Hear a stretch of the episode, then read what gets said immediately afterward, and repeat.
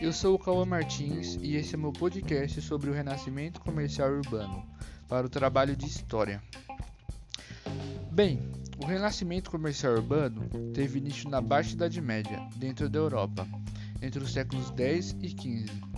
Ele foi uma consequência das cruzadas. Isso aconteceu porque, desde que as cruzadas começaram, o comércio teve uma grande alta na Europa pois com o mar, aberto, mar Mediterrâneo aberto ajudou no comércio. E a partir disso, algumas cidades italianas como Gênova e Veneza foram bem importantes, pois elas, faziam, elas começaram a fazer parte das rotas comerciais, que eram trajetos que traziam alguns produtos. Os produtos que faziam parte dessa rota vinham do Oriente, produtos como marfim, café e até algumas especiarias. Essas rotas foram muito importantes, pois elas estavam começando a fazer com que o comércio ganhasse grande visibilidade, principalmente nas regiões dos Flandres e do Mar Báltico, fazendo com que contribuísse para o aumento do comércio, pois criaram-se as feiras permanentes, que ajudou nas criações também de novas rotas interligando cidades. Nessa época, Muitos servos aproveitavam do momento e fugiam dos seus senhores feudais enquanto eles iam às feiras. A maioria desses servos iam para as cidades, pois lá eles se tornavam livres.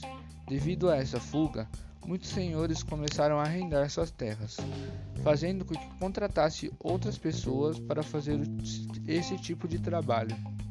Essas pessoas que faziam esse trabalho recebiam uma moeda que mais tarde ajudou na monetarização dos serviços.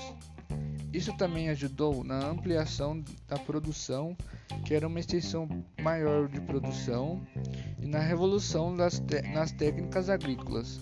Com isso, ficou marcante o uso de novos modos agrícolas, como o arado pesado, a rotação trienal das terras e até na forma de atrelar os bois, que também ajudou na geração de excedentes agrícolas.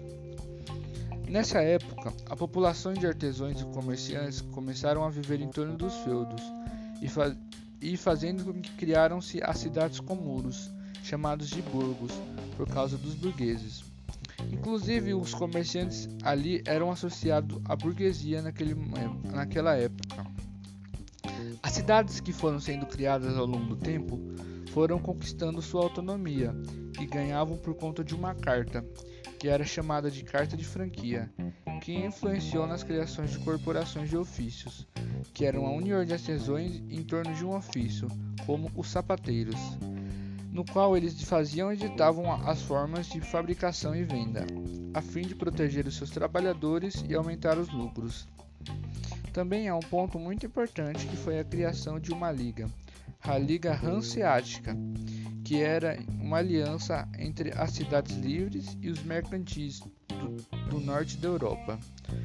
Com essa aliança, criou-se também um conjunto de leis marítimas e comerciais que ajudaram no monopólio comercial. Naquele momento, com a união daquilo tudo, aconteceu uma monetarização de relações, que influenciou na criação dos primeiros bancos da Europa que faziam empréstimos, liberavam cheques e controlavam o cenário burguês naquele momento. Então, esse foi o meu podcast sobre o renascimento comercial e urbano.